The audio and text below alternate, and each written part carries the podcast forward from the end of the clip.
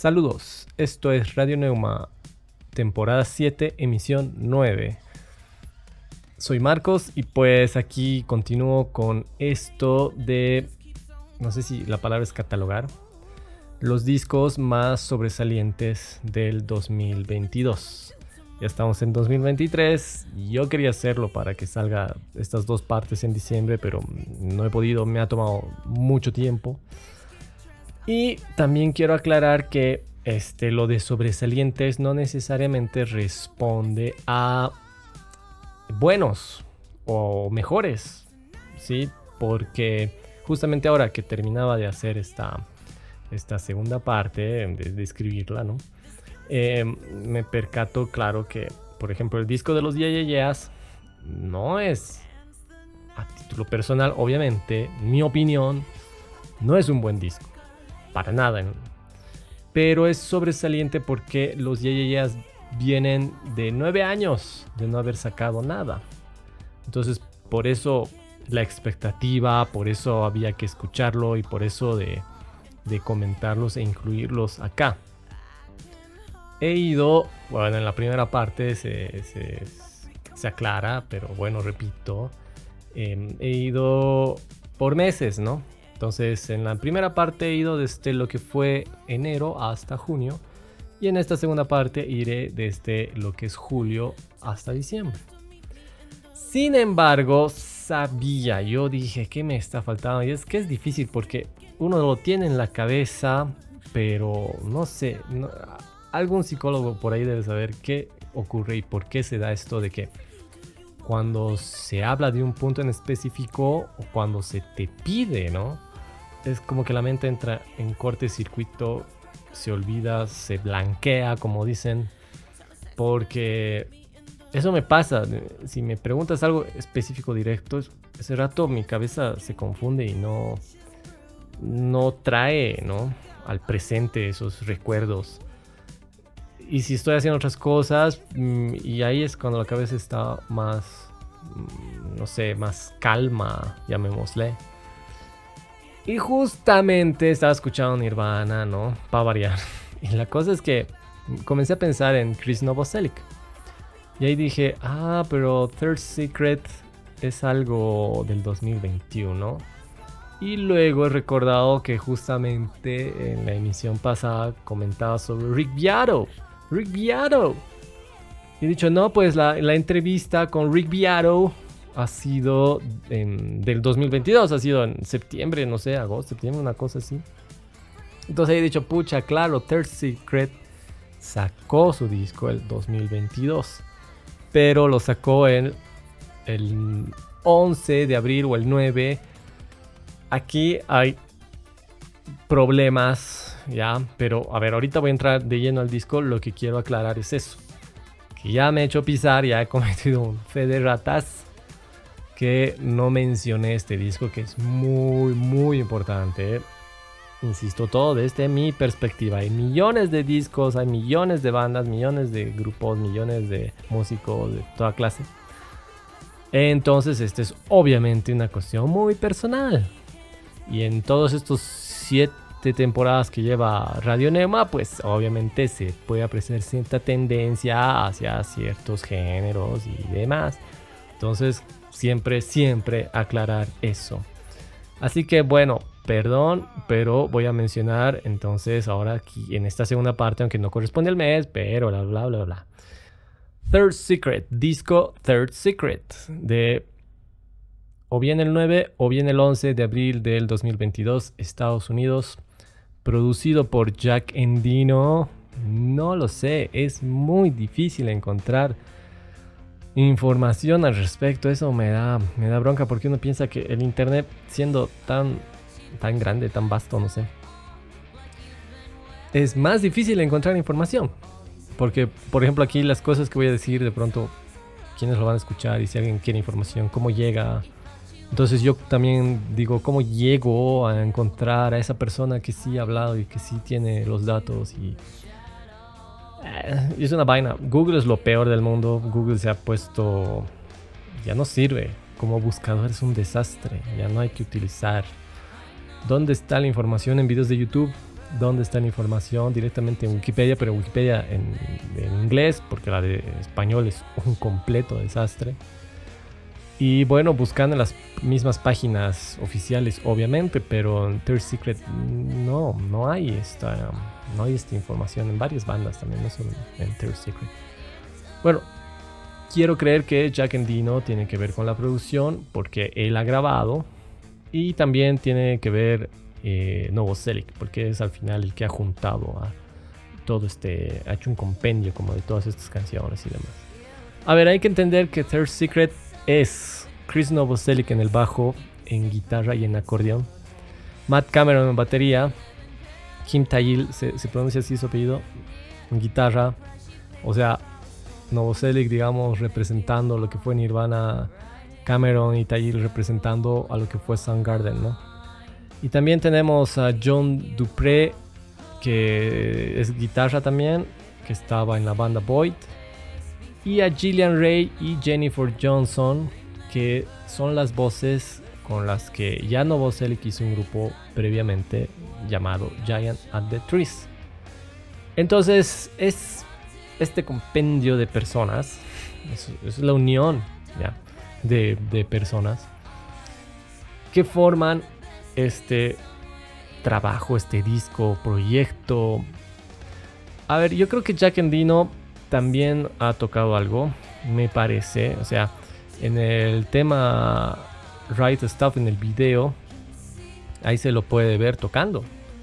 Entonces, lo que hay que entender es que este no es un disco donde hayan decidido hacer esto, unirse y armarlo y decir ya hagamos esta canción, hagamos este, todo un, todo un disco, sino que eran canciones que tenían ahí de sesiones que han ido eh, armando singularmente, es decir, Novoselic de pronto con este Endino y y Gillian y Jennifer, por ejemplo, es que es el, en el tema Read of the Right, ese tema que hable el disco, es, ese ejemplo, o sea, se, se ve a estas cuatro personas, digamos, ¿no? Se siente que han trabajado más tirando, como les decía, en la onda de Giant at the Trees.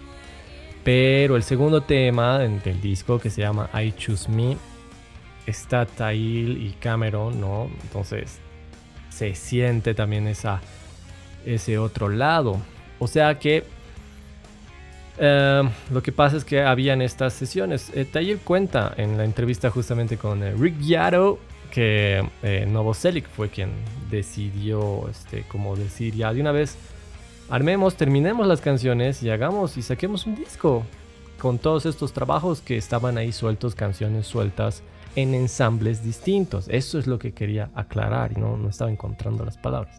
Entonces, en ensambles distintos, como hace rato, por eso yo creo que tal vez igual en Dino han tocado, ha tocado algo, aunque no está acreditado como alguien que haya tocado. No sé, no lo sabremos. Eh, o algún momento sí, o tal vez en el disco los que tienen físicos sí, sí se desglosan. Por eso es lindo tener discos físicos. Bueno, y entonces, este, Ahí explica que eh, tenían todas estas sesiones, así jams y demás, tocando este, instrumentalmente. Y el Novoselic dice que ya les, lo, como que les empuje, les dice, hagamos de una vez el, como un disco, hagamos como unas canciones, cerremos las canciones, ¿no? O sea, ya de una vez darles un punto final. Y ahí es que él trae a Gillian y a Jennifer de Giant at the Trees. Y con eso ponen las voces, escriben las letras, terminan las canciones, ¿no? Y este sale este, este disco, este proyecto, ¿no? Em, la entrevista con el Piato es esencial porque ahí es donde sí se puede em, escuchar qué es lo que ha pasado con este proyecto, qué es lo que ha pasado con este disco. Porque después, como ya les digo, es muy difícil. Un poco lo que pasa es que la, entrevista se va más a lo que ha sido el movimiento de los 90, el grunge y, bueno, preguntas que obviamente nacen inmediatamente de lo que fue Kurt y lo que fue este, Chris Cornell, ¿no? y, bueno, lo que ellos hacían y bueno, lo que llevan haciendo. Pero se, escucha, este, al, comienzo todo explican, explican cómo um, Novoselic ya ha coordinado todo esto, ya ha sacado el disco y Jack Endino me parece que ha hecho la mezcla.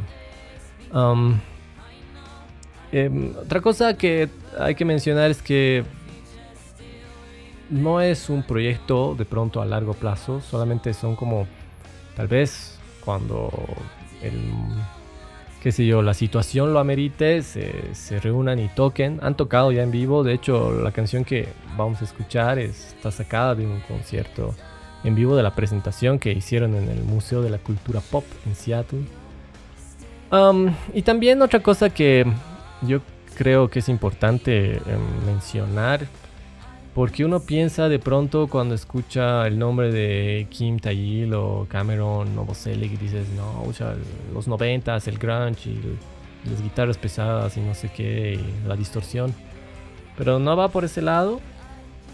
Em, yo lo siento más como una continuación de lo que fue Giants at the Trees, pero digamos con la participación de Cameron y Taylor que obviamente le da otro aire. Y sin embargo, este, la canción tiene, em, la canción, perdón, el disco tiene más canciones tiradas a, lo acústico, ¿sí? Em, a mí me encanta que sobre todo esto que les menciono, es decir, la cuestión acústica. Y se mantiene esa, esa oscuridad, ¿no? Esa, no sé, este, como opaco, como la situación de lluvia. Toda esa sensación se mantiene, pero las letras, todo dan a entender un, optimismo y también el, el disco te está mostrando una una, la maduración, pues la madurez de, todos estos que yo los considero mis ídolos, ¿no? Me parecen de impresionantes y y este ojalá este se sigan trabajando o sigan sacando como esto esta unión, ¿no? es un trabajo bien interesante y lo que pasa es que tampoco me quiero extender mucho, voy a tratar de ser más preciso, conciso para los siguientes álbumes que mencione. Pero bueno, es muy importante pues por todas estas personas envueltas y aconsejo mucho ver la entrevista con Rick Viaro. Y el disco cuenta con 11 canciones, son 48 minutos de duración. Lo que vamos a escuchar ahora permítanme que ponga el tema I Choose Me, que como les decía está grabado en vivo, en este caso lo que vamos a escuchar, ver, es de la presentación que tuvieron en el Museo de la Cultura Pop en Seattle.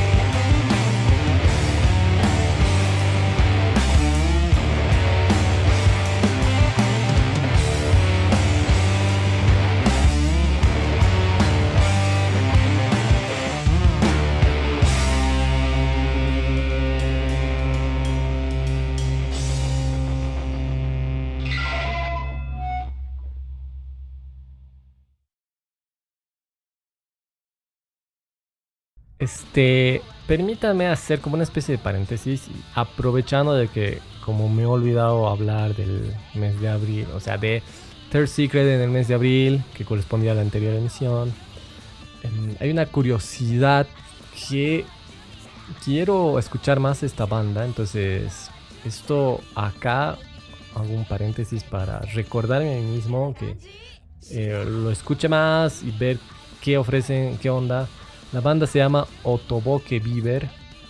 El 6 de mayo del 2022 han sacado su disco llamado Super Champón, son de Japón. Hacen un punk, un punk bien japonés. Su disco cuenta con 18 canciones y dura 21 minutos, es puro punk. Em, eh, está bueno, necesito escucharlo más, por eso digo, esto simplemente es un recordatorio. Eh, escuchemos un tema, a ver qué tal va y después, no sé, tal vez es encontrar una de esas joyitas o tal vez no. El tema se llama I Don't Want to Die Alone. 孤独死孤独死怖い孤独死怖い孤独死孤独死孤独死怖い孤独死怖い孤独死孤独死孤独死怖い孤独死怖い孤独死孤独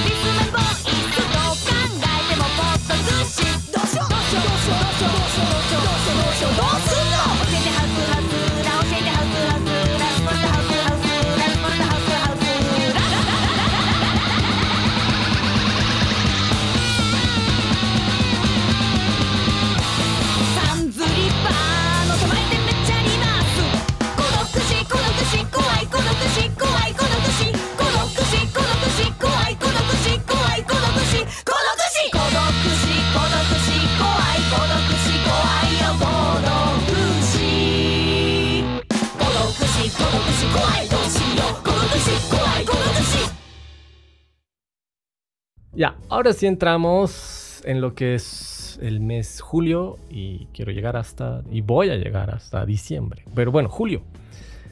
A ver, he dedicado toda una emisión a cuatro discos alucinantes que los cuatro salieron en, en julio y que de esos cuatro, tres salieron el mismo día, el 15 de julio. Estoy hablando primero de Metric con su disco Formentera que salió el 8 de julio, Metric Canadá. Luego eh, Steve Lacey, mi ídolo, con Gemini Rights, Estados Unidos, que salió el 15 de julio. Después la gran revelación para mí del 2022, porque yo no conocía antes, sí, recién la he conocido justamente con este disco que es liso y el disco se llama Special, que salió el 15, también en Estados Unidos. Y por otro lado, una banda de ya de toda la vida, mm, gran fan, desde que los vi en vivo me volví más fan. Y hemos dedicado toda una emisión eh, junto a mi amigo Mau, que próximamente te visitaré, Mau. y hablo de Interpol con su disco The Other Side of Make Believe, que salió también el 15 de julio en Estados Unidos también. Entonces, eh, esos cuatro discos impresionantes. Ah, me da muchas ganas de como volver a escuchar y poner alguna canción, no sé, de Steve Lacey sobre todo. Pero bueno, ya, mm, ya he hablado, ya está, ¿no? Sobre, sobre todo ello y también hay que, hay que saber cerrar. A veces me cuesta eso, ¿no? Y quiero seguir y quiero seguir. pero en julio ha salido un disco que también es uno de mis preferidos. En, en ese momento, en julio, no lo escuché. Pero después, y se me No, me vuela en la cabeza. Yo creo que es de lo más grande que hay. Son unos prodigios, son unos genios. Y justamente casi al final de julio, el 29 de julio, el disco se titula Not, Not Tied. Y estoy hablando de Domi y JD Beck, Estados Unidos. Eh, dos grandes. Este. No sé quién, quién lo ha producido. Eso está igual complejo. Es bien difícil encontrar información. Nuevamente me pasa con, con también con Domi JDB, como lo que decía de Third Secret y varios más. Ya, este, allá por el 2022, en pleno confinamiento, ¿no? Y cuando estaba la pandemia en su tope, este, Adult Swim sacó un, festival. No me acuerdo el nombre y era que lo anoté, pero bueno, tarde. La cosa es que hubo un festival eh, que sacó el Adult Swim en, en, ese año. Pucha, es que no sé qué fecha tampoco ha sido, pero creo que era por noviembre. Algo así era. Y en él mostraron animaciones y también se presentaron varios, varios artistas y bandas. Y de ahí nace la mítica presentación del Thundercat junto a Ariana Grande. Pero resulta que los músicos que les estaban acompañando en la batería y en los teclados eran nada más y nada menos y nada más que Domi J.D. Beck. Yo ni idea. Sí, estaba más concentrado en el Thundercat y en la Ariana y en esa colaboración tan alucinante, ¿no? De verlos a los dos ahí en vivo. La cosa es que venían siendo mencionados por varias personas, entre ellos el Anderson Pack, el Mac de Marco y Thundercat, que justamente los había llevado a tocar con ellos en esto del Adult Swim. No olvidemos que Thundercat también es un gran geek freaky y todo lo que quieran. Entonces, esa era una presentación muy importante para él, muy importante para los que le seguimos también. Pues Adult Swim, ¿no ve? Y ha decidido llevarse a, ellos dos para que lo acompañen, ¿no? Eh, o casualidad también cada uno de ellos, Anderson Pack, este, Mac DeMarco, Thundercat, aparecen en el disco. ¿Ya? Y yo me decía, ya, los voy a escuchar, los voy a escuchar, pero los mencionan, ¿no? Y no fue hasta que apareció su Tiny Desk, que fue el 10 de agosto. Y ven que la captura, ¿no ve cómo que, le llaman? ahí a la, a la imagen que está de referencia del video. Thumbnail, no sé.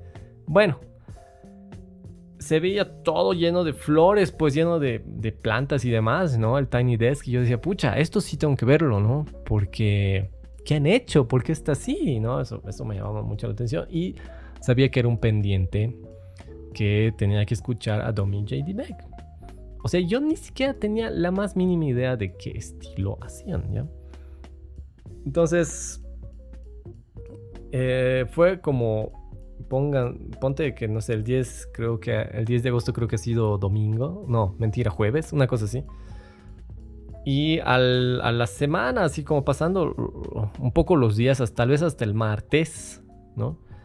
Que eh, me dije, ya, no, tengo que, tengo que verlo, no puedo dejarlo pasar más. Y ahí ya, tanta, o sea, se me, hasta lo tengo bien clarito, los primeros acordes, cómo comenzó y, y lo que, o sea, los primeros acordes de Domi y luego lo que hace JD Beck y ¡pum! Listo, no podía, no podía creer, no podía creerlo, lo increíble, lo alucinante de su sonido, la propuesta y todo el jazz. O sea, es como que yo decía, quiero escuchar algo así, quiero escuchar armonías así, sonidos del teclado así, tirando al, al Rhodes y, esos bajos y la batería también, ¿no? No solamente como el el ride y, ese minimalismo, sino algo más, eh, digamos, tirando al electrónico, pero por las baterías pregrabadas, ¿no? Entonces yo siempre he tenido como esa visión o esa idea de que el jazz debería estar por ese lado. Hay, obviamente, hay muchas eh, bandas eh, y opciones que tiran a eso, pero no de esta clase, así como ellos, porque el, Domi es, eh, perdón, JD Beck es como que lo está, todas esas programaciones lo está haciendo él está está sonando en vivo y, tiene igual una batería mm, pequeña, típica de jazz, digamos, ¿no? No tiene 100 toms ni 20 mil platos, pero aprovecha cada timbre, cada cosa y... Y obviamente Domi es una genio. y es que todo, su mano izquierda hace una cosa, su mano derecha hace otra, los pies hacen otra cosa, entonces... Y todo suena... O sea, es una prodigio, no son unos prodigios, este... Domi ya mm, desde muy chiquita tocaba, este, mm, el JD Beck también. Um, eh, Domi es de Francia, por si acaso eso también es bueno mencionar. Em, se fue a estudiar ahí a, Estados Unidos, a Berkeley, ya se quedó nomás y se conoció luego con JD Beck y han hecho este dúo, pues, este dúo maravilloso. Em, Domi eh, tiene 22 y JD Beck 19 también. Datazo, ¿no? O sea, están ahí. ¿Y qué se vendrá? Y se supone que dicen que siempre los músicos de jazz es cuando más viejos son mejores. O sea, ¿qué vendrá luego con Domi JD Beck? Esperemos tener, tenerlo siempre, ¿no? Y mm, no sé si al momento de estar grabando esto ya tiene otra. No sé, es que no he podido encontrar más. Yo no sé qué día, qué fecha ha nacido cosas así. No, no, hay nada. Y del disco también es bien difícil. Por eso mencionaba lo de quién lo ha producido. Tal vez ellos, pero hay alguien más por ahí. Este, de pronto um, Anderson Pack. Porque lo que pasa es que Anderson los ha hecho grabar en su propio sello discográfico. Ellos graban ahí. Y es también la persona que ha hecho que este, toquen y él se los ha filmado y ha dirigido sus videoclips. Entonces es alguien bien importante para la carrera de Domi J.D. Beck. Em, eh, igual eh, está bueno ver su página web porque está lleno de chistes y todo. Así también el video lo ve de... Mm, ¿Qué se llama esta canción? Eh, ah, se me fue, pero la cosa es que aparece Mac DeMarco como un viejito, un músico de jazz retirado. Y Domi y JD Beck le hacen una fiesta para animarle, ¿no? Y a, la fiesta va Anderson Paak, va el Thundercat, así, de invitados, ¿no? Y la cosa es que el Domi, la Domi y el JD Beck Domi y JD Beck le regalan orejas, así es, es muy divertido. Em, entonces, este, todo eso, también la canción que canta el em, Anderson, este, también ha sido el videoclip dirigido por él. Ah, otra cosa de, de, lo que pude encontrar, pero estoy hablando de antes, ahora ya no no sé dónde, no, es que no sé quién es ese tipo. Hay un tipo que hace sesiones, las sube a YouTube, pero hace sesiones en Twitch, creo. Ya que invita así a diferentes músicos y ahí llamean y él graba y, todo es así, todo sucede ese momento en vivo. Bueno, él los ha invitado también a Domi, JD Beck y después llega el Thundercat y ahí hacen una sesión así, llamean todo. Y, ahí se puede, digamos, un poco conocerlos, ¿no? Porque saber quiénes son, qué les gusta, qué opinan, qué dicen. El acento de Domi es bien marcado. Em, a veces es un poco complicado entenderla, pero es alucinante pues escucharlos a los dos y, y en esa sucesión de esta persona que no me acuerdo el nombre, lastimosamente, Em, pero así tiene esto, de eso se trata su, Twitch, que sé yo, sus, sesiones en vivo, de llevar gente y, grabar ahí, llamear. Ha hecho una, yo lo he conocido una vez que hizo con, o sea, he conocido que había, que había este, ¿qué se les puede decir pues? Twitcher, no sé. Eh, que hacía, que fue el Mac de Marco y han hecho así una sesión y está muy bueno porque el Mac de Marco comienza a fumar una habano así, no sé qué. Y están haciendo ricas cosas y el Mac de Marco está haciendo su mamo y comienza a hacerse la bugrota y el otro dice, no, está saliendo súper bien. Pero es muy chistoso. Y aquí también pasa algo así, ¿no? Que... Que este cuate dice, ah, mira, ah, no, le dicen, ¿cómo estás tocando la batería? Así, no, mira, ya he mejorado, así va, mira mi sueño, y comienza a tocar así la batería. Y se ríen, pues, así, la Dom y el JD Beck y el, y el Thundercat. Dice, ese swing, no sé. Es que la única forma de, de tener swing es que vuelvas a nacer negro, le dice, ¿no? Y es muy bueno, pues es lo que, es lo que todos pensamos. O sea, que hay que volver a nacer negro, no hay de otra. Bueno, ya, la cosa es que comencé a bañarme de este disco, lo he escuchado demasiado. Eh, aparte de Thundercat, Mac DeMarco, este, Anderson Paak, también está Herbie Hancock, sí, y, es, y hasta Snoop Dogg. Entonces es un disco así que tiene un abanico de cosas. De pronto un poco se les reclama que no haya... Es lo que en otro artículo, ¿no? Que decía que un poco se les reclama que no hayan dado más espacio a la improvisación, al jazz como tal, ¿no? Pero para mí es perfecto. Y creo que lo más alucinante es que cuando se los va ya a ver en vivo, y ojalá yo pueda verlos en vivo alguna vez, este, ahí se va a escuchar los solos, ¿no? Los solos tan deseados. De hecho, lo que vamos a escuchar va a ser Two, two Shrimps, ya que es con Mac de Marco, la canción que hacen con él, él canta.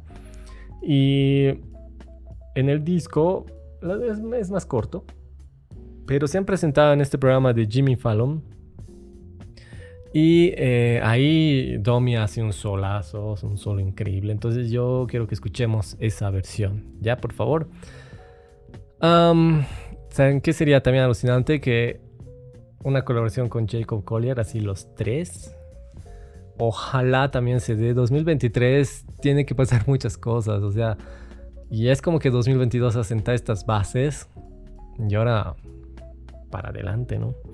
Ah, en Spotify la canción, la tercera canción que más escuché el 2022 es Take a Chance, que es la canción con Anderson Pack.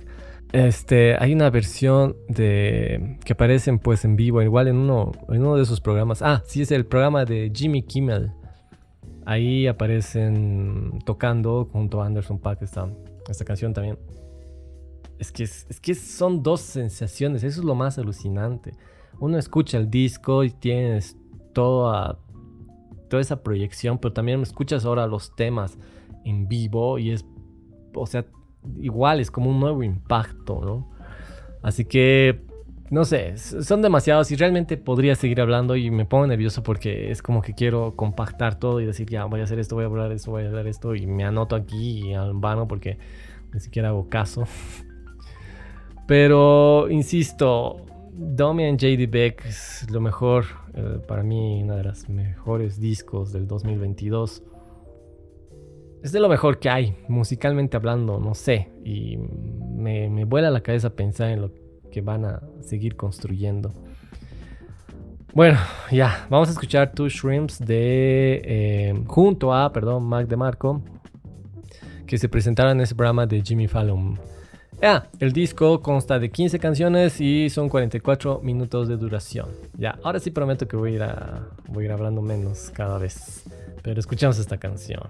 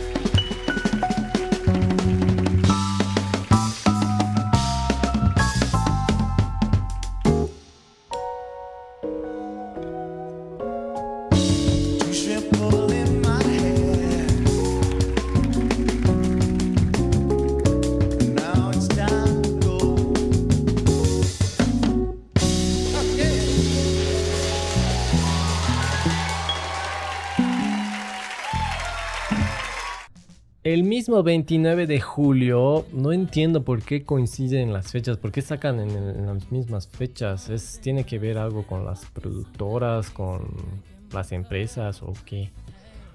No sé, pero me parece bien curioso y algún día espero entender por qué hacen esto. Bueno, 29 de julio del 2022, Beyoncé con su disco Renaissance, Estados Unidos.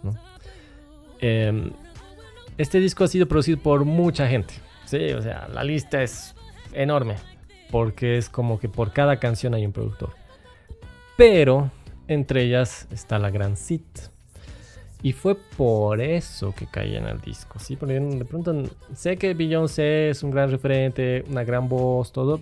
No sé, es como que no me llama mucho la atención porque de pronto sí voy a escuchar sus temas y me los sé de memoria porque aparecen, son temas que simplemente aparecen en una otro lugar.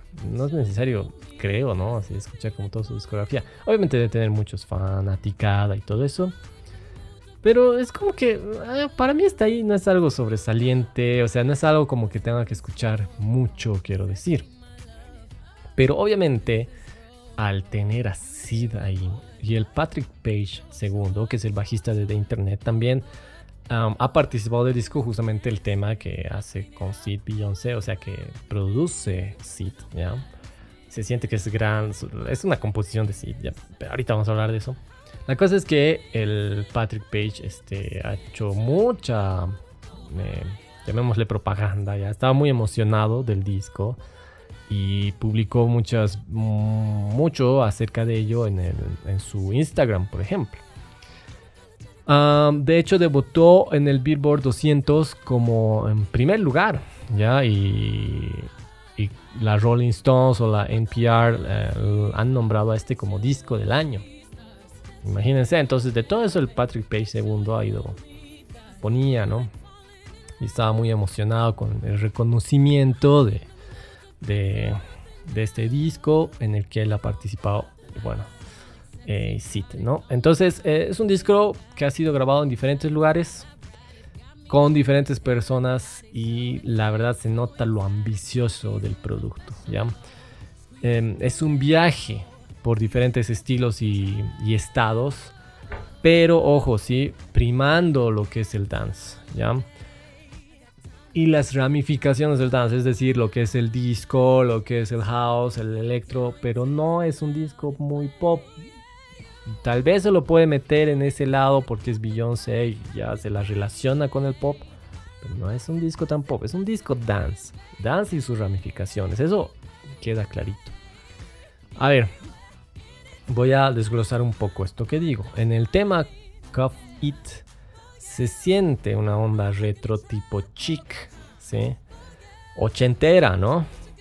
Y justamente Nile Rogers está tocando la guitarra en, esa, en, esa, en ese tema y me imagino que también ha tenido que ver con la composición. Pero ojo, eso no significa, y esto que estoy diciendo no significa que el disco suene así con esa onda ochentera, ¿no? Tiene esos aires, ¿ya? A mí me parece que la gente que estudia producción y sonido tiene que analizar este disco, pero a todo detalle. suena demasiado profesional. Es una de las cosas, es uno de los discos que yo he escuchado que suenan demasiado profesionales.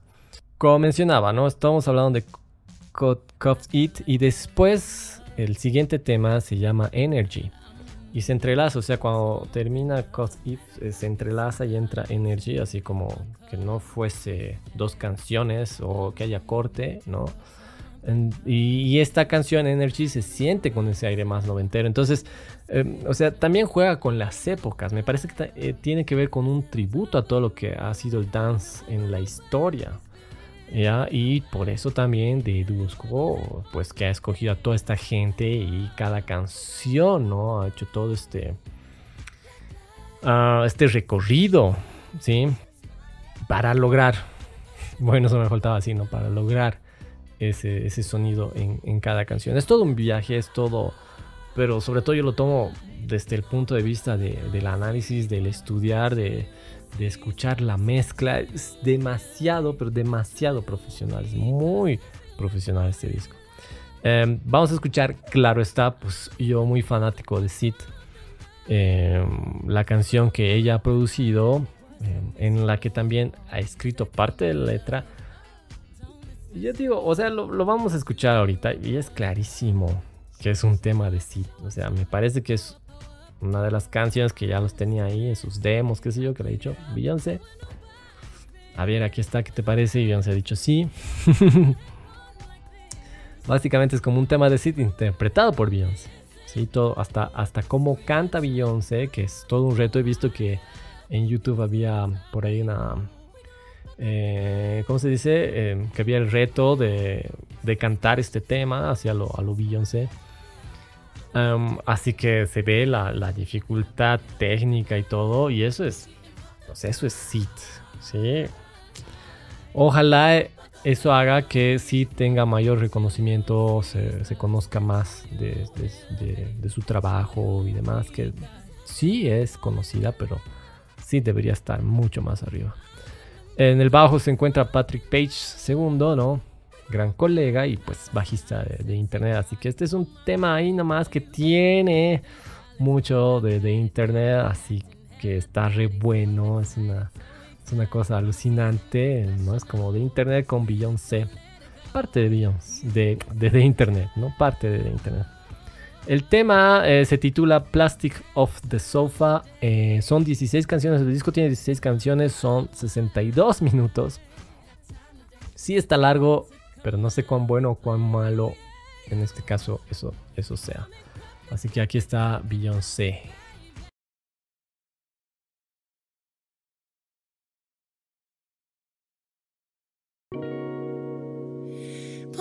you can't help but to be yourself around me, yourself around me now. Nobody's perfect, so I'll let you be. I'll let you be. It's the way you weigh your emotions on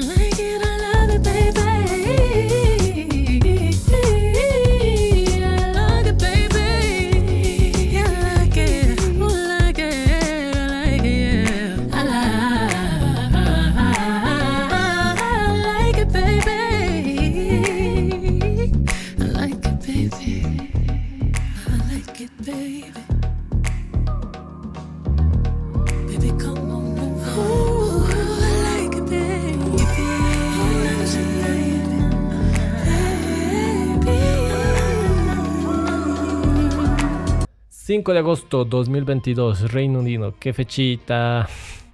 Eh, Calvin Harris, Funk Wave Bounce, volumen 2, WAF. No, no se dice Wave, se dice WAF, ¿no ve? Funk WAF Bounce, este disco producido por Calvin Harris y Matthew James Barnes. O sea, un disco que yo he contado los días de su salida. O sea, aparte por, su, por esa fecha, eh, sino porque George Smith anunció que estaba haciendo una colaboración con él y que la canción iba a aparecer en, el disco, en el disco de Calvin Harris. Y era, una, eh, una, canción, un sencillo que aún no había sido publicado, ¿no? Cosa que mm, la canción, que es un hitazo, y creo que es lo que vamos a escuchar, Potion, con, junto a Dua Lipa, ya había salido como antesala lo que representaba esta segunda parte del Funk Wap, ¿no? Porque ya hay un volumen 1 que igual está brutal con con este uh, Williams. es que son tantas cosas, perdón. Y obviamente esto lo estoy haciendo de corrido porque si no, no llego. Em, entonces, este me he emocionado mucho porque yo soy muy fan de Georgia Smith, tan fan que la he ido a ver a, Lola Paluz en Argentina. Y pues una colaboración con Calvin Harris, así, que, es, el, Calvin Harris es un hacedor de hitazos, entonces he dicho pues ya se viene el tema así que vas a comenzar a cantar y no, es, ese tema que se te queda en la cabeza y no se te sale jamás. Y pues yo pensaba que también tenía que ver, eh, no, o sea, relacionaba, quiero decir, ¿no? Con lo que fue la colaboración que hizo George Smith con Preditap, ¿no ve? Y la canción On My Mind, que justamente On My Mind es la canción que me ha vuelto re fan de, de Georgia, porque primero he visto el Tiny Desk de Georgia y después al buscar me he encontrado con el On My Mind y ahí he dicho, no, Georgia es lo más. He dedicado ya una emisión a Georgia, así que bueno, también eso, si, si desean saber qué opino y cómo es mi fanatismo y todo eso, está ahí en esa emisión dedicada a la gran Georgia Smith. Pero, este, tal vez mis expectativas fueron muy altas. Y esta, esta colaboración no, no, no fue lo que esperaba, no, no me he deslumbrado este, me parece un tema básico y que Georgia no explota lo que es ella. Es como que va, canta, listo. Y realmente cualquier otra persona hubiera podido cantar esa canción. No es como un tema que dice, sí, Georgia tenía que estar ahí, ella tenía que cantarlo. Así que un poco ah, eso me desanimó. Pero este mm, el disco está bueno, o sea, es lo que se puede, es lo que se espera del Calvin Harris, ¿no? Que tengan es ese pop así que, que también tiene ricas armonías, aunque sean las mismas progresiones 1, 4, 5, digamos. Pero suena muy bien, los bajos están bien armados, este, los estribillos están bien cuidados. No, este.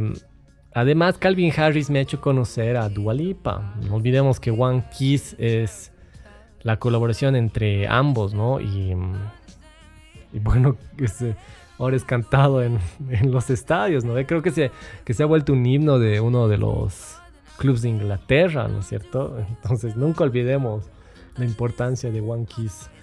Además que obviamente es un temón y por eso eso es lo que digo de Calvin Harris que hace así ese tema con Pharrell Williams y la Katy Perry igual temón, pero así son pues temones y este disco tiene sus temones, este Potion, como les decía. También hay otra que es con el Pharrell Williams y está este... Ah, este, ese tipo igual que era del Mickey Mouse Club, que viene igual de, del, de lo que fue toda esa... Ah, ¿Dónde, ¿Dónde ha salido de Cristina Aguilera, Britney Spears, todo eso? Y hay este cuate... Ah, no me acuerdo su nombre. Bueno, igual. Eh, tienen una colaboración con ellos y son, son hitazos. Esas, son canciones bien hits. Incluso este, hay una colaboración que me ha sorprendido, que es junto a Busta Rhymes. Eh, la canción se llama Ready or Not. Es buenazo el tema, es buenazo. Em, son, son 14 canciones que tiene el disco, 43 minutos de duración. Este, em, vamos a escuchar por favor el tema Potion, que es eh, junto a Dua Lipa nuevamente. Eh, se repite la fórmula. Y Young Talk, o no sé cómo se pronuncia, perdón, no lo sé. Eh, escuchamos entonces Potion siempre y cuando YouTube lo permita. No sé cuántas canciones va a dejar YouTube que, se puedan escuchar, que se puedan ver.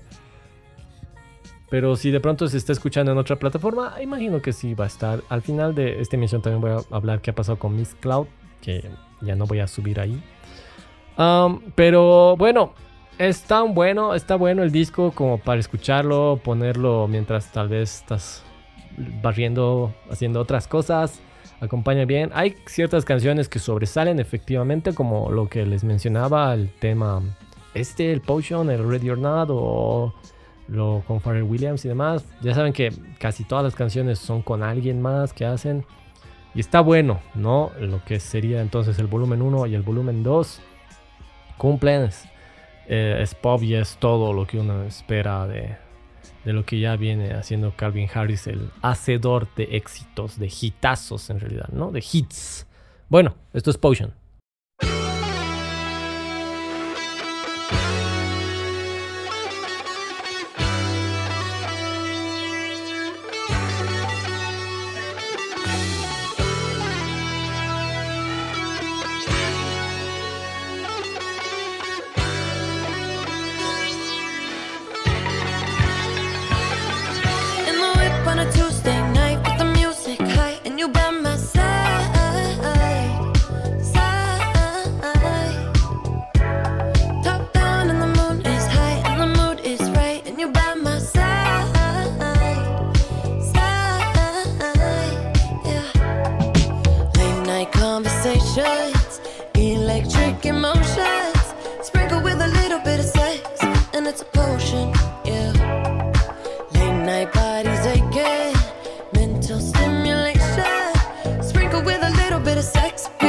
the moment. Yeah. yeah. I've been catching love off a bat, boy. Running from your love, that's what this trap for. Fucking every bitch and never tell them no. I'm pushing be that black and white Oreo. I've been catching love off a bat, boy. Running from your love, that's what this trap for. Buying niggas bitches from the corner store, though. Why you wanna do that? I don't need it. I'm like LeBron James in the finals. We 1400, just like a minor cause I'm undecided. I'm kicking shit karate, ooh. I'm serving bricks somebody, ooh. For the bitch, catch a Charlie, ooh. Gucci flip flops and joggers, ooh.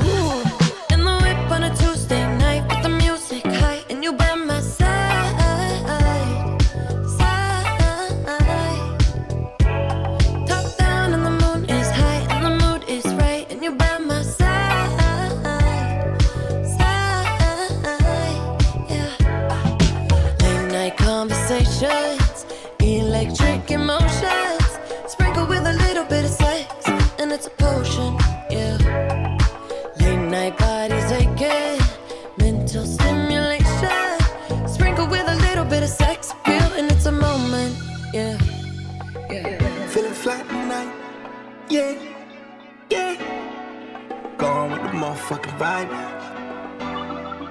Yeah. It's going down tonight. Oh, yeah. Don't you leave, don't you move, baby.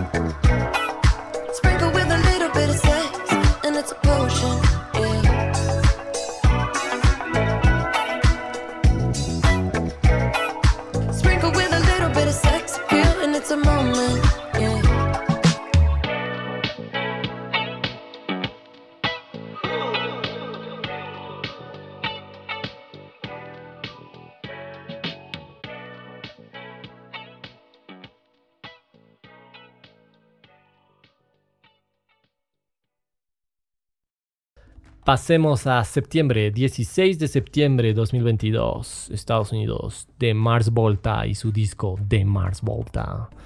Este, producido por Omar Rodríguez, Rodríguez López. Ah, retorno magnífico, ¿no? Este, después de 10 años de su último trabajo. Y nos trae una muestra de su madurez. Em, una propuesta que no deja de sonar a Mars Volta, pero que tampoco cae en clichés o no sé, esa vergüenza ajena a mí que me ha dado, por ejemplo, ver a Avril Lavigne este, cantando, ¿no? Santos protones, así. O sea, yo no lo veo, pues, a Lomar subiéndose a los amplificadores y saltando, o desde ahí arrojándose. No, eso ya, ya ha pasado, ¿no? Este. Yo esperaba que justamente vayan por otro camino. Y de Mars Volta presenta eso con este, con este trabajo. Este. Además, Omar eh, Rodríguez López aclara que ya todo el rock lo hicieron y lo pusieron y ya está ahí con la vuelta de At the Drive In. Sí, y después de eso han ido hablando con el Cedric para pues hacer eh, algo nuevo con The Mars Volta. Ambos admiten que es un sonido más pop y es su búsqueda de lo que ellos consideran pop. Entonces, los dos han, coincidido en eso, ambos lo expresan así. Eh, se siente la madurez de ambos, Cedric la rompe y muestra esa versatilidad en esto que es un canto más pop incluso. ¿sí? Em, las letras que escribió Cedric en este disco fueron influenciadas por la lucha de su esposa que se llama Chrissy Carner Brixler que es una modelo, actriz también, ¿no? Que lo que pasa es que eh, ella tuvo, tiene, um, ¿cómo se dice esto? Oh, un enfrentamiento, se puede decir, no sé, eh, perdón, estoy, más bobo que de costumbre, ¿ya? Em, pero se trata de... han ido al juzgado todo por un, por este juicio, ¿ya? Contra el Danny Masterson, este actor que hacía de Hyde en That 70 Shows. Justo la otra vez estaba hablando con mi primo George, saludos George, y me decía pues que este cuate había tenido problemas. Yo no sabía qué líos eran ni nada. Y oh casualidad que cuando estoy escribiendo sobre este disco de, de los Mars Volta y me topo con que el Cedric había escrito letras que tienen que ver con lo que estaba sucediendo, con la lucha que estaba teniendo su esposa contra este actor que hacía de Hyde, ya, eh, que resulta que tiene tres casos de, de violación, tres demandas, ¿no? Y este, hasta el disco es de septiembre, ¿no? En noviembre la jueza declara nulo el proceso judicial porque dice que no, no se ponen de acuerdo, nada.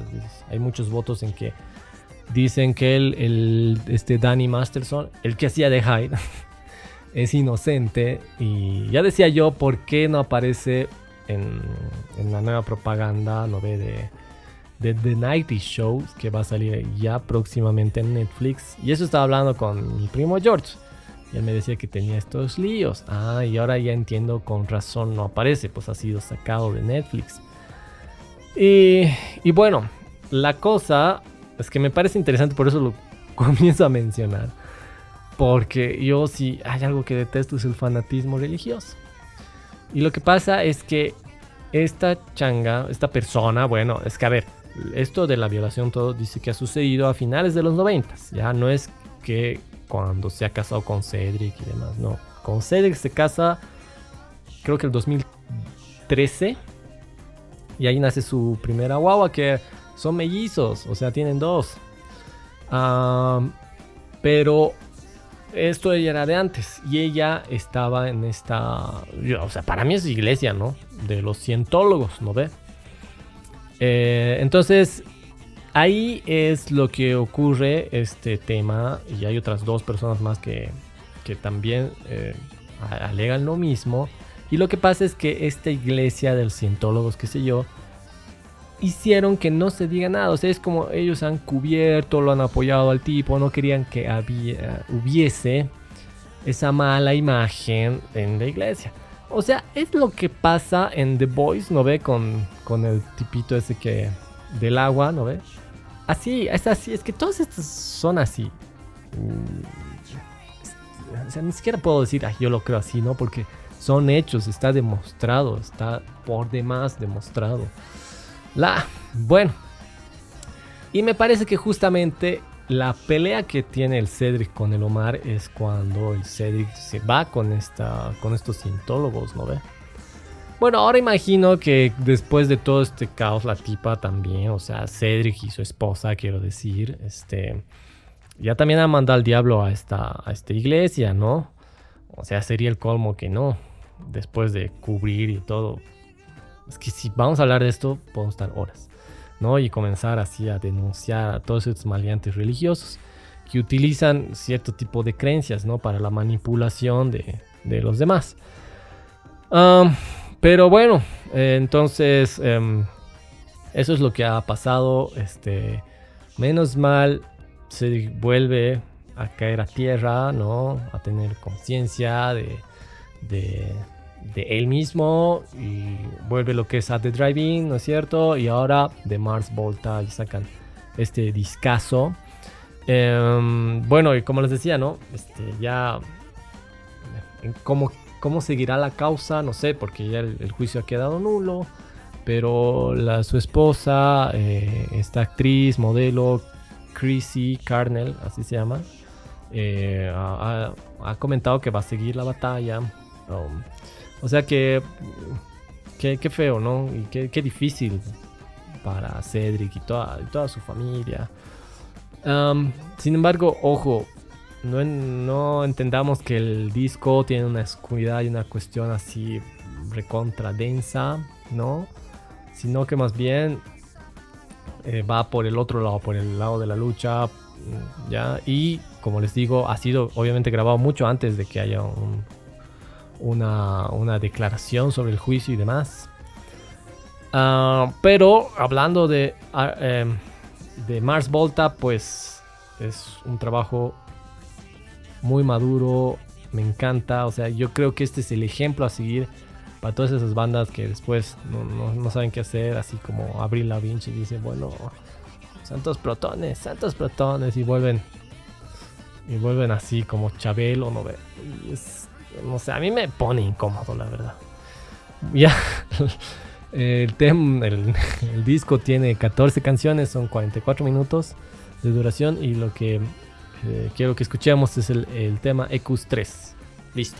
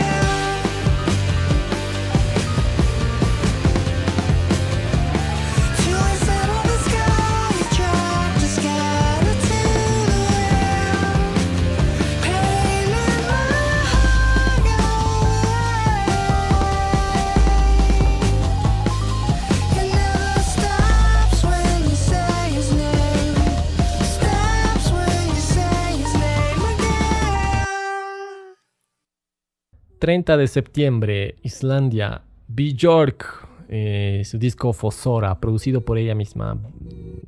Björk es de Islandia, ¿no? El tema Atopos fue el primer sencillo. Es el tema que inicia el disco, de hecho, y lo primero que llama la atención pues es, es ese beat tipo reggaetón que ha hecho que todo el mundo así diga que Bjork ha vuelto y qué está haciendo. Y la canción tiene unos arreglos hermosos, todo, o sea, no es reggaetón, ¿sí? Tiene ese, ese beat así tirando. Y claro, ha hecho que todos, mm, ¿no? Se, pongan así atentos a lo que se venía con este disco que se titula Fosora y pues Bjork volvía, ¿no? Y volvía así, ¿no? Como que sacudiendo las cabezas de más de uno. Ancestres es otra de las canciones que salió como sencillo y también fue bastante impulsada. Pero debo decir que me resulta un poco pesado, pesado, pesado este, por los clichés de Bjork, ¿sí? Me parece que se repite a sí misma en cuanto a melodías. Eh, muchas de las melodías que ya la conocemos, que viene haciendo desde los noventas, ¿no? Entonces ahí es cuando... Eh, de pronto el disco se me hace pesado. La trama de este disco es que el Björk lo compone debido al fallecimiento de su mamá. Y de ahí comienza todo este proceso de luto y creación de, de esta de esta obra. Yo siento que muchas canciones podrían funcionar en conjunto, o sea, no sueltas, ¿no? O sea, tipo movimientos. Podría ser como una sola canción, ponte de 7 minutos, que tengas diferentes movimientos y entrelazas eh, con unos arreglos instrumentales y demás, pero continúa. Siento que se dividen y es como un poco lo mismo, ¿sí? Eh, son, el disco dura 54 minutos, ¿no? Es bastante. Me parece mucho. De hecho, este, muchas veces me distraje. ahora mismo le he vuelto a escuchar para hacer esto bien y era como que pues, me disparaba, me iba a otros lados. Y, ay, no, no, no tengo que prestar más atención, tengo que prestar más atención. El clarinete es la estrella, eso es, eso es hermoso. Incluso Björk llegó a decir que en un principio quería hacer como un disco para clarinete, ¿no? Eh, es muy lindo el, sonido, todo lo que proyecta, los arreglos también son, son alucinantes. Eh, me gusta el tema Micelia. Em, y creo que tal vez si, si, hubiese tirado más ese lado, ¿no? Porque hay como unas repeticiones, hay como un juego de, de mezcla ahí, pero no de mezcla sonora me refiero, ¿no? Sino de, de repetir partes y jugar, ¿no? Con, con la composición misma. Eh, no sé, de pronto si tiraba para ese lado, yo me hubiese ido em, más, más gustoso, ¿no? Pero también es el contexto, ya, este... Ah, em, yo de pronto no me siento así con todo ese tema del luto y la propuesta que tiene este disco hacia eso, ¿no? Porque ha sido compuesto sobre esa visión, sobre ese sentir. Tal vez para mí no es momento de escucharlo. Tal vez personas que están pasando por lo mismo lo escuchan, se sientan más apegadas. Pero esto también tiene que ver mucho con la concepción del luto que cada persona tiene y por lo menos yo estoy tratando de cambiar eso, ¿no? De que no sea como ah, este caer y demás. Es un tema también complicado, difícil difícil de tratarlos, con, necesita su propio espacio, ¿no? yo quiero que escuchemos el tema Ovel, que fue el segundo sencillo, ¿sí? Y esta nada más es mi opinión sobre esta vuelta y este disco de Bjork. Son 13 temas, creo que eso no he dicho, ¿no? Son 13 temas, pero la duración es de 54 minutos.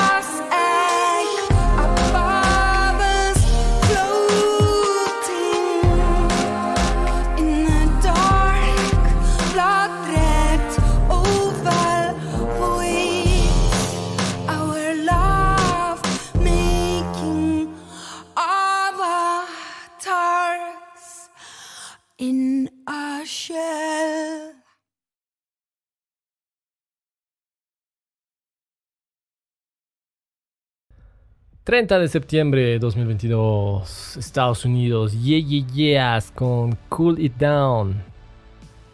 Y otra vez salidas en las mismas fechas. Bueno, disco producido por Dave Sitek, Justin Raisin y Andrew White. Mencionaba al principio ¿no? de la emisión aquello de sobresaliente. Em, pues en este caso, los sobresalientes que Yeah Yeahs después de nueve años vuelven a grabar un disco, ¿no? Entonces, este. Eh, a veces pasa que como que se reúnen, ¿no? Y dicen, ya. Pero como que no hay un proyecto de disco, pero esta vez sí. Entonces, eh, obviamente, pues ya, ya, ya, habría. Había que estar ahí, había que escucharlo, ¿no? Eh, pero lo que voy a decir tal vez sea feo, horrendo, muchos me odien, no sé.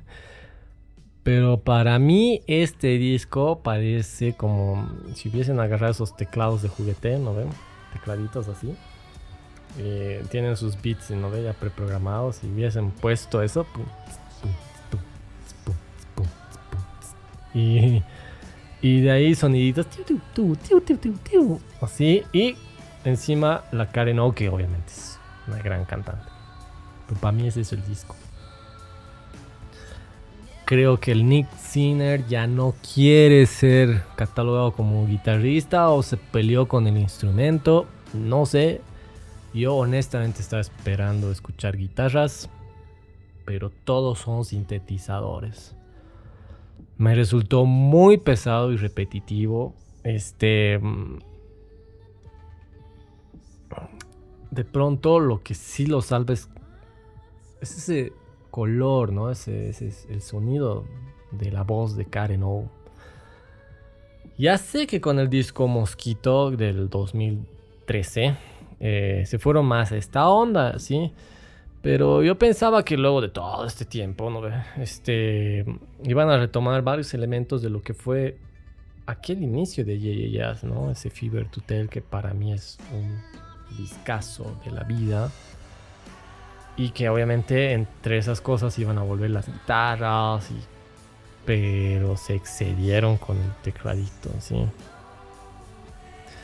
No me gusta, me parece que aquellos ya, ya, ya, o sea, los del Fever to Tell, quiero decir que esos aires desaparecieron, ya no existen. así que me da pena en realidad, porque realmente esperaba otras cosas y esperaba más como esa madurez, ¿no? O sea, lo que hablaba de Mars Volta, que dices, pucha, realmente se siente una madurez y una cuestión compositiva. Y ellos además hablan y dicen, no, queremos hacer un disco pop y ese es su pop y dices, pucha, qué buen pop, ¿no? Qué, qué buena, qué calidad. Ay, pero acá no, acá es así medio monótono y este como que sin sin desarrollo, como por eso digo lo del tecladito y de ya apretarse y no sé. Ah, supongo que el segundo sencillo que sacaron, este, el Burning, titulado así, es una de las canciones a la que más cariño le pusieron y que más representa el sello de los Yeah, Y de pronto era lo que yo esperaba sea la nueva propuesta. Así que bueno, escuchemos eso, ¿sí? El disco tiene 8 canciones y son 32 minutos de duración.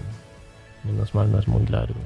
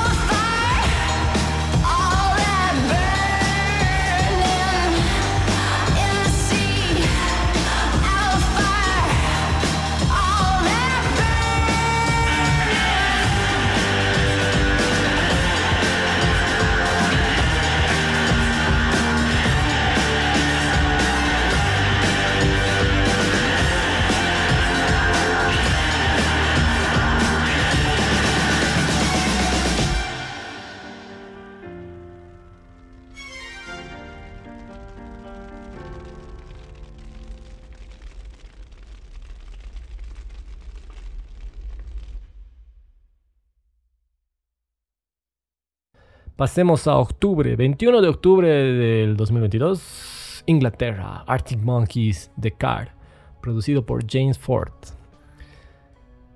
Este, obviamente, Arctic Monkeys yo creo que es una banda de culto, o por lo menos para mí lo es. Sí, es una gran banda. Los fui a ver en vivo a Lollapalooza también. Creo que en la misma época, en, la misma edición cuando estaba George Smith.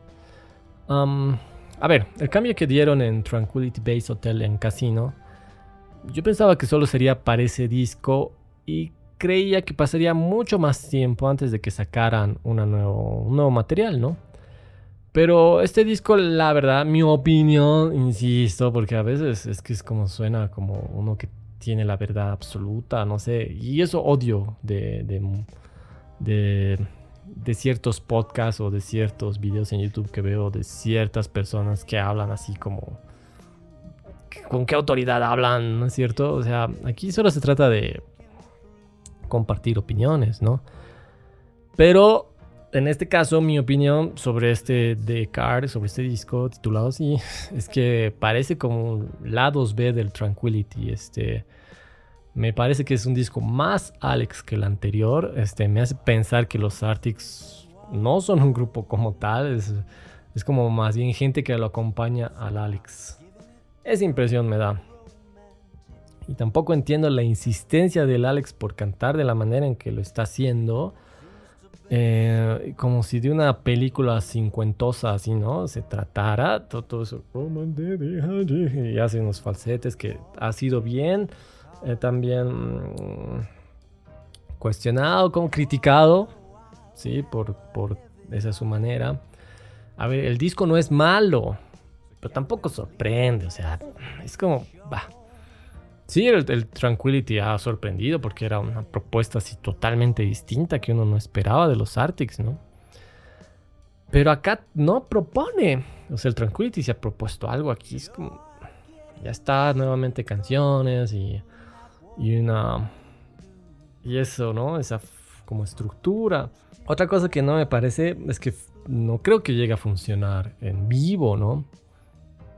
En el Olapalooza, como les comento, cuando los vi, pues, tienes tanta gente, todo eso. ¿Qué está funcionando? Está funcionando pues el AM o cosas más atrás, todas esas canciones que hacen saltar, este Acá yo creo que están tal vez perfilando otro tipo de escenarios y ya no tanto a, esas escalas de conciertos, a estadios, a festivales, ¿no? Sino algo tal vez de pronto más íntimo, más intimista. De pronto sí, la canción que quiero que escuchemos que se llama I Ain't Quite Where I Think I Am. Quiet, perdón. I Ain't Quiet Where I Think I Am este, eso para abrir el show está bueno. Y creo que el video está. El videoclip es una sesión en vivo, ¿no? O sea. O sea, sí funciona, sí. Pero. Además es la canción que más me gusta del disco. Entonces por eso también hablo al respecto, ¿no? Porque las otras. Eh, realmente al comienzo estaba muy emocionado con el disco. Pero poco a poco así le he ido, le he ido perdiendo la emoción y y ahora es como que una nueva reescuchada para armar esto y, y simplemente reafirmo. Ya. Em, el Alex dice, ¿no? A modo no sé si esto lo dice. En una de las entrevistas él comenta que quería hacerlo algo más rockero, quería... Justamente la última gira que dieron, si no me equivoco, ha sido pues en Latinoamérica. La presentación... Eh, no sé, Lola y demás. Y de ahí eh, el Alex dice que se sentía como que necesitaba canciones para cerrar los shows. Y quería volver a las guitarras, pero que no resultó. Y viene este disco que lo ha tocado más con piano, con su acústica, dice cuenta. Pero no sé, simplemente me parece que ahí está, es un disco más del montón en la, discografía. O sea, se pone así como, ahí está. Y nuevamente creo así medio, medio jodido está sonando esto porque vengo de decir lo que he dicho de Yeah, y ahora con los Arctics. Pero es que lastimosamente es así. Yo esperaba otras, otras cosas. Vuelvo a poner el ejemplo de Mars Volta. O genialidad. O lo que ha hecho también Jack White. Y, y bueno. Pero bueno. eh, el disco tiene 10 canciones. Son 37 minutos de duración. Ah, y vamos a escuchar porfa ese tema que sí me, me gusta. Creo que tiene más la onda Artix y... Está bueno, pero ya tampoco es pues wow, qué increíble, ni, ni, ni, ni eso, ya, ya, ya. Eh, escuchamos, escuchamos.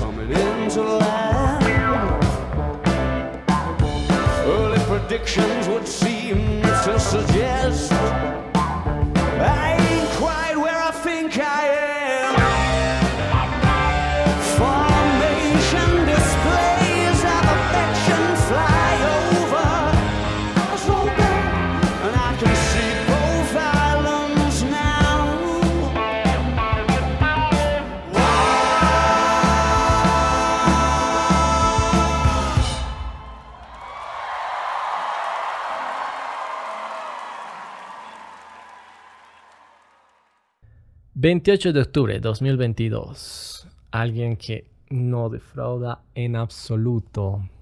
Natalia Lafourcade de Todas las Flores. México, ¿no? Producido por Adam Jodorowsky. Sí, el mismo productor de Banda Los Chinos. ¿Se acuerdan que en la emisión pasada hablé del disco que también sacaron en 2022? Mismo productor, el hijo del Jodorowsky, ¿no? Del Alejandro Jodorowsky. Ah, qué, qué discazo.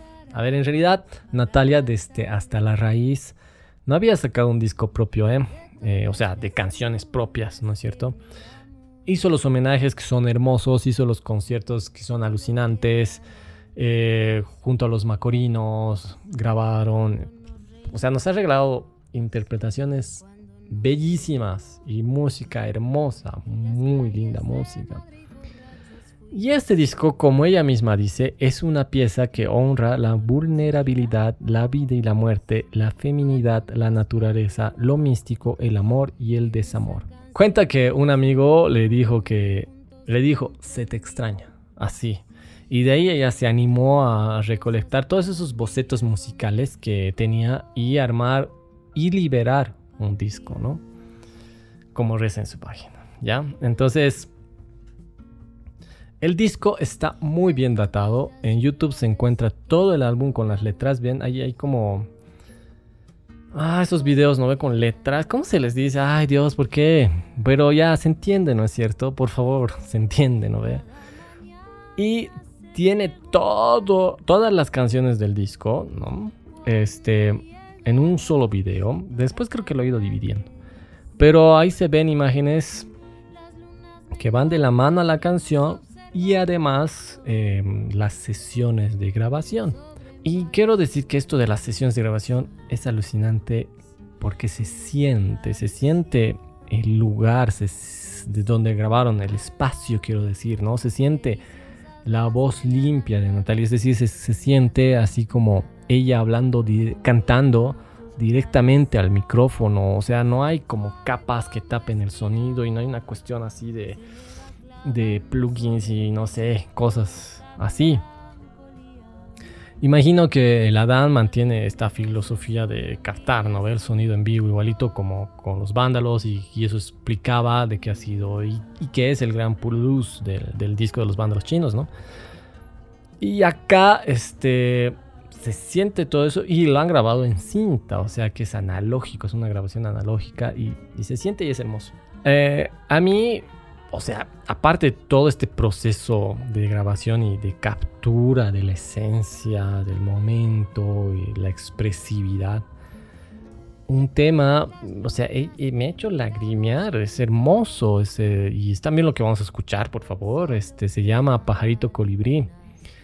Y lo que pasa es que yo, al quererlo sacar, ahí me doy cuenta que no está em, afinado en 440 Em, está clarito que lo han afinado con la oreja, me imagino, orientados por el piano vertical, ¿no? Entonces, tiene eso, tiene eso, tiene esa... Sí podría decirse crudeza, ¿no? De, o sea, de que no está todo procesado, sino que es entrega y otra cosa que amo de este disco y en general me encanta cuando hay diversidad de géneros, cuando no es algo plano y todas las canciones se parecen, sino que acá este se siente, o sea, no es, nunca se habla, creo, de entrar en un solo género, ¿no ves? Sino que hay aires y todo eso compone una música y compone un disco. En este disco se siente mm, la bosa, el jarocho, el bolero y, otras vertientes también, ¿sí? Son 12 canciones, eh, dura una hora y seis minutos. O sea, de todo lo que les he ido mencionando, este es el más largo, ¿no es cierto? Y a, diferencia de lo que decía de Beyoncé, que no sé si, porque dura 56 creo, ¿no? Y no sé si era bueno o malo, ¿no? Que dure tanto, pero acá sí, yo acá sí digo que se agradece, em, porque se quiere, ¿no? Se, ya todo, sigan, que vengan más canciones, ¿no? Es una gula musical, creo. Em, pero ¿saben qué pasa? Que no se siente, o sea, cuando he escrito, o sea, cuando estaba armando ahí, me he sorprendido porque he visto que decía, ¿no? Una hora y seis minutos del disco y si dura tanto, no me parecía porque no se lo siente nada así. Imagino también que tiene que ver con esta diversidad de géneros, ¿no? Que te va llevando y... No sé, es que no sé, porque también se hace eso. Está dentro del dance, pero en subdivisiones, ¿no? Ahí, no sé, cada quien tendrá su opinión, pero en, este caso, y Natalia, es un disco hermoso. Em, vamos a escuchar, pues por favor, entonces el tema Pajarito Colibrí.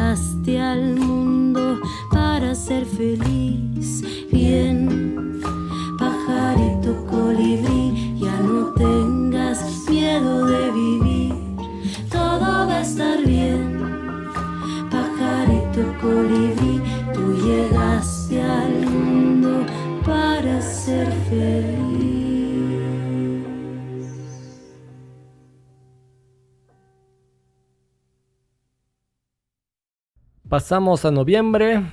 Sí, este, sé que un poco me he excedido tal vez en algunas cosas y de pronto he dado un palo a Ye Ye Yeahs o a Arctic Monkeys. Pero todo es parte de las la opinión que uno tiene. Y también podría hablar muchas más cosas sobre Natalia Lafourcade porque me parece hermoso su, su trabajo, nunca defrauda y siempre es propositivo. Es que es bien extraño eso, ¿no? Porque puedes decir, pero esto ya lo hizo todo y sin embargo sigue sorprendiendo y sigue llegando. Yo creo que ese es el gran punto sobre todo, porque de pronto sí puedes tener como repeticiones, incluso clichés de uno mismo, pero cómo llegas, ¿no? Cómo haces sentir, cómo lo expresas, tal vez ese es el gran detalle. Bueno, dicho eso, sigamos, ya solo dos discos más voy a hablar, sí, uno que ya estamos en noviembre.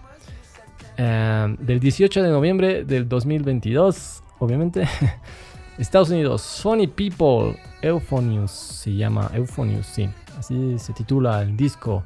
Está producido por Jojo Kai Tranada. ¿Se acuerdan que he hablado de Kai Tranada? Ajá, está otra vez y siempre aparece por ahí, es increíble. Bueno, otras dos personas son Leon Thomas y Domo Genesis. Todas esas personas han producido el disco Los Funny People.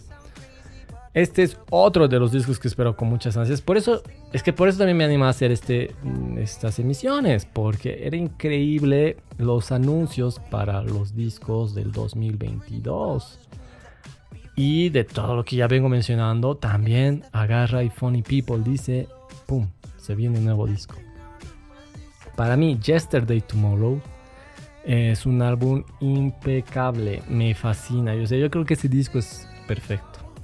Y de ahí, pues que yo ultra fan de Funny People. Creo que ha sido lo que más he escuchado por allá del 2020 o 2021. Una de esas listas ha salido así como lo que más he escuchado ese año. Este disco retoma la intención, pero no sé si tal vez me falte escucharlo más, eh, porque aún no caigo en aquellos temas que pudiesen volverme loco o que los ponga así en constante repetición como lo que sí me pasó, digamos, con, con Day Tomorrow. Eh, el Mosaic, Mosaic, Mosaic es el otro disco que tiene um, Funny. Me ha parecido un, disco que está bien, pero pasó nomás también. Es tan curioso esto porque incluso en su propia página ni lo mencionan. No sé por qué. Pero bueno, este hay que mencionar que este disco presenta colaboraciones por primera vez en la discografía de los Funny.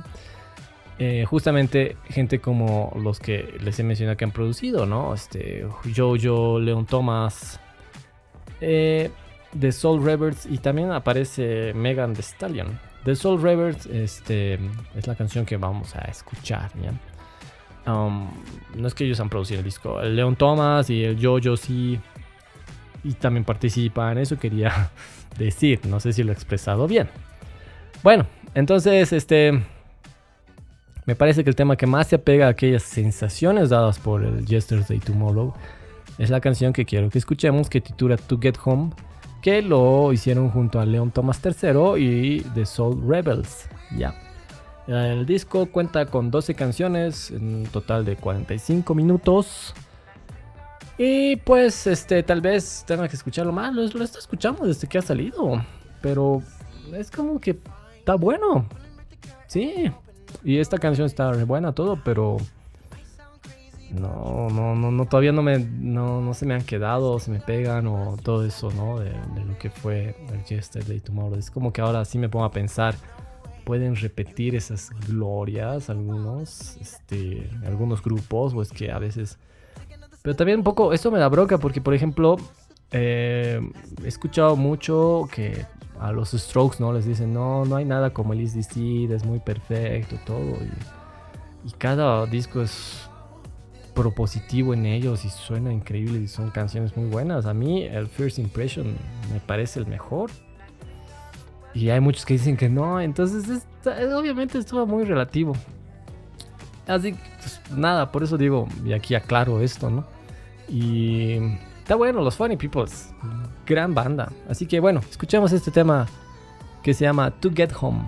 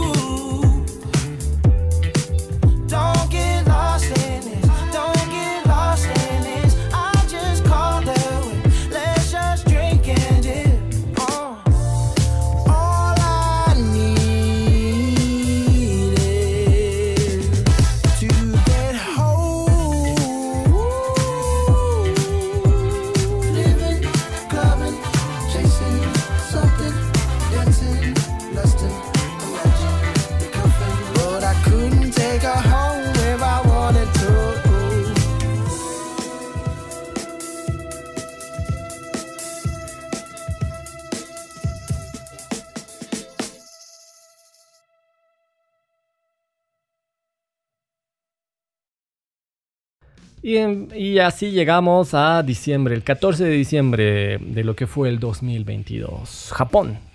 Tricot, tricot, tricot, creo que se pronuncia, ¿no? Porque es en francés. Pero si lo españolizamos es tricot. Y el disco se llama Fudeki, producido no sé por quién. Es muy difícil acceder a información. Aquí otra vez el caso de... Qué complicado. Yo, por ejemplo, de Natalia pensé que sí me iba a encontrar con más información, pero no, es bien difícil. Igual, ¿por qué digo que es raro? ¿Por qué no hay páginas especializadas de dar datos concretos, todo? ¿Quién ha producido? ¿Cómo lo han grabado? ¿Cuáles son las fechas? Todos esos datos, así, todos esos datos que vienen en los discos. Eso nada más, tampoco es que lo expandan más y hagan cosas. Obviamente sería lindo, pero basta así con esos, esos datos de producción y de canciones, ¿no? Que te diga, bueno, esta canción aquí ha grabado la batería tal, en este otro, así. Para mí eso es hermoso. Yo creo que una de las cosas más lindas, y recuerdo así cuando me sentaba, ¿no? A, a escuchar discos, abría, ponía el disco y veía el librito. Eso me pasó con los Melvins, por ejemplo, que también he contado una emisión con el stack de los Melvins. Qué sensaciones más lindas. Igual con Spinetta, ¿no? De sentarte, me acuerdo con el Silver Sorgo. Así de sentarme y ver el, el librito. La primera vez me lo prestó el, maestro Freddie Moore. Y pucha, eran como los billetitos, ¿no? Decía, "Ah, qué, interesante como el, el arte de este disco. Y, y bueno, así. La cosa es que es bien difícil. Ahora, de pronto, si yo supiera japonés, sería más fácil porque hay entrevistas, hay, hay, hay videos de, de ellas hablando todo y también hay páginas donde se supone que hay información al respecto, pero yo no entiendo nada. En las páginas, aclaro, eh, ojo, no creo, quiero decir que sí puede haber por ahí, yo no me he topado. Em, así que es mínima la información en Wikipedia y, y bueno, eh, no entendí nada, así que esto es netamente mi, mi, mi opinión, mi, mi, mi búsqueda, mi propia búsqueda, no sé. En fin, ya la tendencia de girar hacia el pop han visto que he hablado varias veces. Vuelvo al ejemplo de Mars Volta y, y varias personas más que han ido ¿no? tirando al pop y este tampoco es la excepción en este caso, en este disco quiero decir. Y tiran también al pop las Tricot, así que este es sin duda su disco más pop. Y las canciones casi casi que mantienen compases en cuatro, ¿ya? Y, y amalgamas que no son tan bruscos, ¿no? Porque, a ver, no, hay que entender que, ¿cómo se conoce a Tricot? Como una banda de math rock. ¿Qué entendemos por math rock? Que es ese rock matemático, ¿no? O sea, que juega mucho con los tiempos, las amalgamas.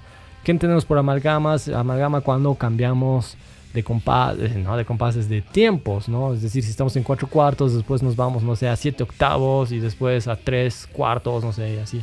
Amalgamas de, de cambios de tiempo. Eh, entonces, acá no. Y de hecho, eh, el, el, sencillo que se llama Achoy, y también es la canción que vamos a escuchar ya en, el video, si están viendo esto en YouTube y si YouTube no lo bloquea, obviamente, se observa que hay eh, las personas que aparecen ahí bailan, hay una, hay una coreografía en el, en el video.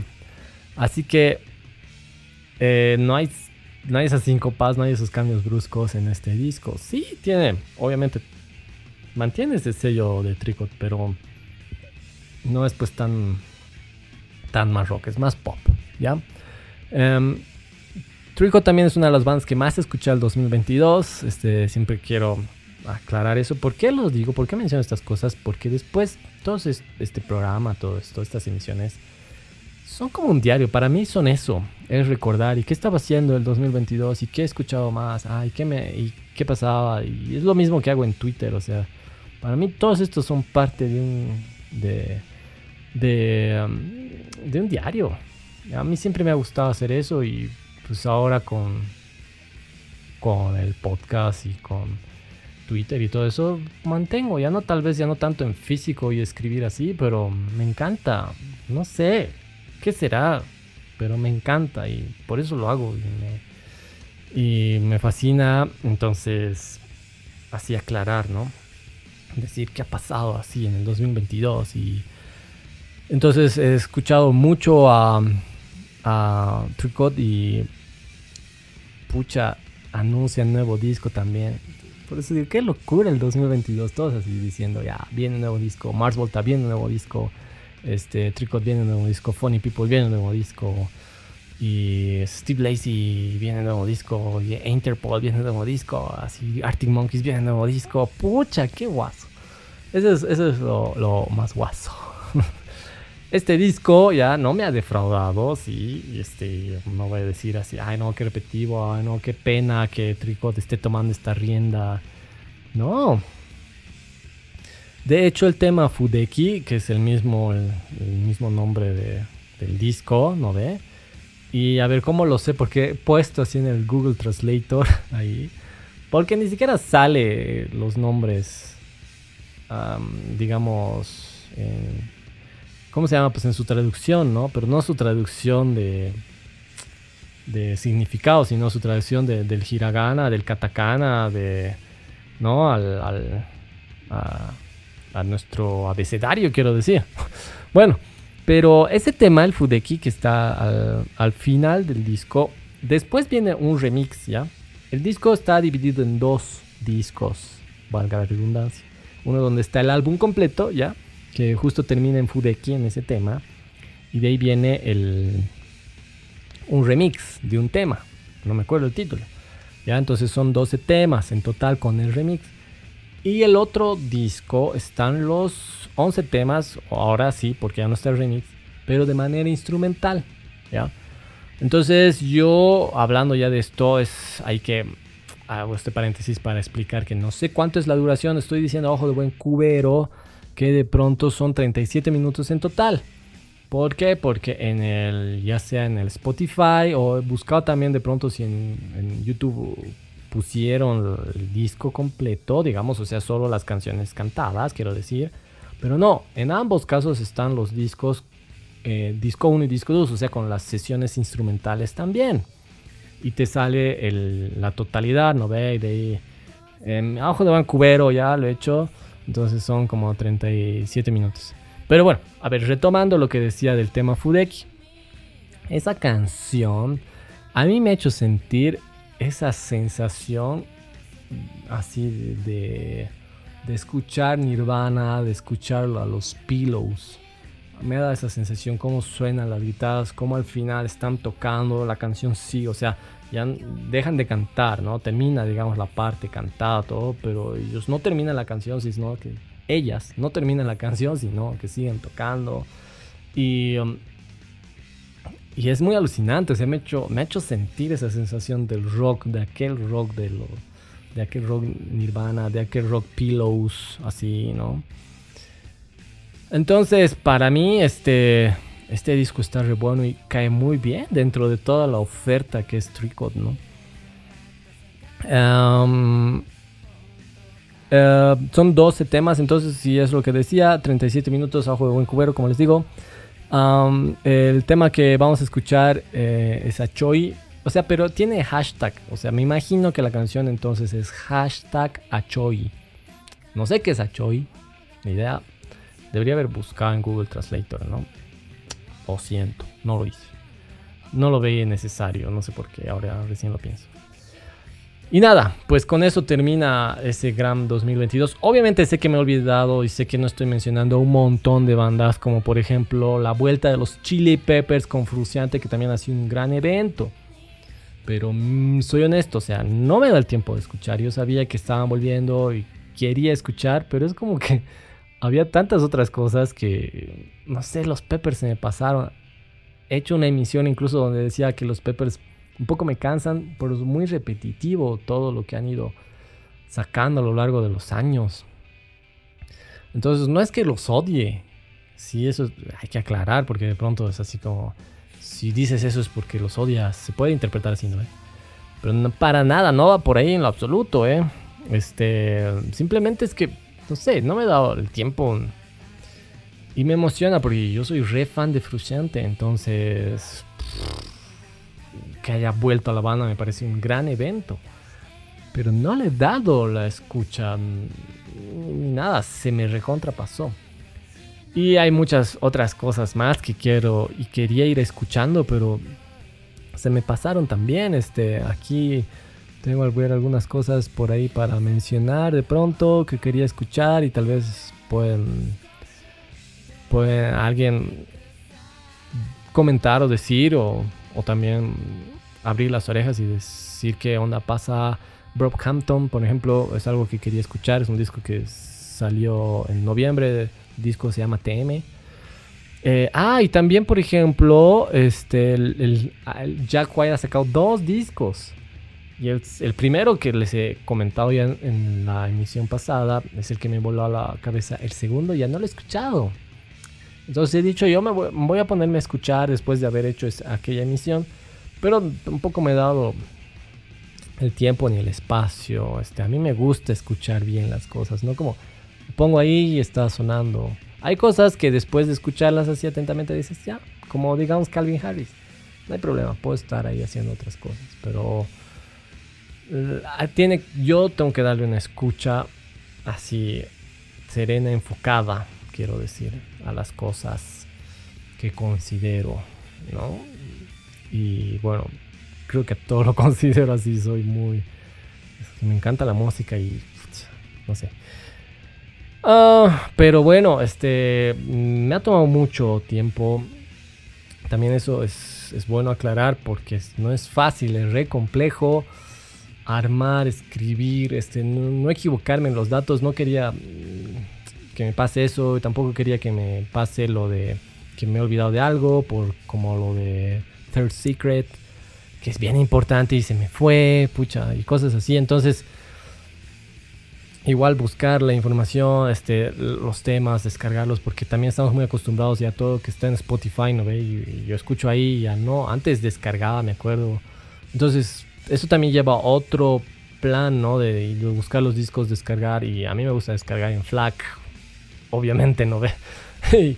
Entonces, es la complejidad de todos estos elementos, ¿no? Que hace también que sea bien difícil como eh, recopilar más y, todo. Y también no quiero pasarme al otro lado de que todo es muy complicado, ¿no? Entonces se vuelve muy pesado el programa y dices, mucha, ¿de qué estás hablando?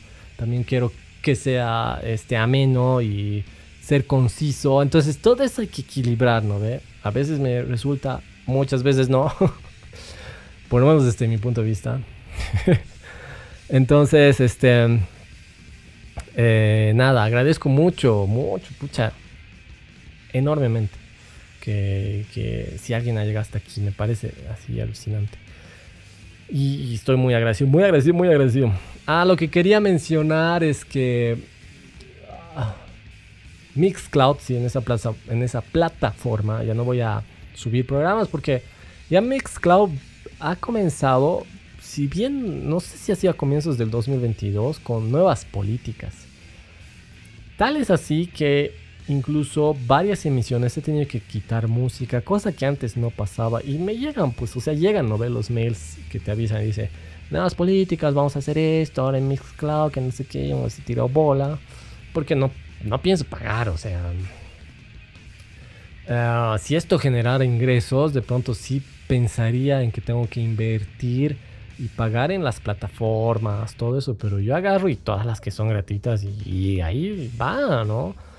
Es lo que pasa con SoundCloud, por ejemplo. En un momento yo comencé a subir a SoundCloud porque SoundCloud era muy escuchado. Les estoy hablando de allá de tal vez el 2017, una cosa así. Y era muy escuchado y era muy utilizado SoundCloud.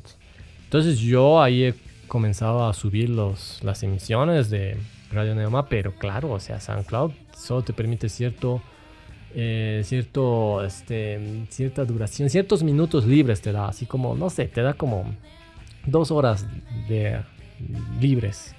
Y si pasas esas dos horas, pues tienes que pagar. Entonces, no, yo subo una emisión y eh, borro alguna pasada, ¿no? Por eso no hay emisiones pasadas, solo las emisiones actuales. Bueno, y la cosa es que Mixcloud me ha, llegado así. Yo estaba subiendo feliz la, la, emisión pasada, o sea, la 8 de esta séptima temporada, y me, y me salió el anuncio, ¿no? Eh, tu cuenta ya ha cubierto, digamos, ha cumplido los minutos máximos de permitidos de, de subida. Y si quieres más, pues tienes que pagar. Entonces he dicho no. Y no sé si funcionaría lo que les acabo de comentar con SoundCloud. O sea, de que borre una emisión pasada para poner una nueva. Pero he dicho no. O sea, he subido desde la segunda temporada en Miss Cloud. Entonces la segunda, la tercera, la cuarta, la quinta, la sexta, la séptima son cinco temporadas y media, porque mitad de la séptima está ahí, que está subida en Mixcloud. Entonces no voy a ir borrando mucho trabajo, me parece un desastre. No pienso hacer eso, simplemente ya no voy a subir emisiones a Mixcloud. Nada más que se quede ahí desde la segunda hasta hasta la emisión 6 de no, 7 de la séptima temporada. Ah, mira qué chistoso, hasta las 7 del 7. Y bueno, tal vez ir buscando nuevas plataformas, ¿no? Pero de, de pronto y de momento me parece bien que está, este, estoy en Google Podcast, en Spotify, en Apple Podcast, eh, iBox que sigue ahí, iBox se mantiene fiel a la causa, aunque mm, tira propagandas, ¿no? Pero bueno, eh, YouTube, SoundCloud, ya, ¿no? No sé, igual los links están ahí. Bueno, abrazo enorme, muchas, muchas gracias. Este, me ha costado un montón, quiero decir, hacer todo este, este compendio, estas dos emisiones. Ah, así que agradezco mucho que este trabajo sirva. Porque ya basta que una persona para mí ya estoy, ya estoy realizado. dicho, ya a una persona la he escuchado. Suficiente. Qué bien. A valer la pena. Abrazo enorme y bueno, chao.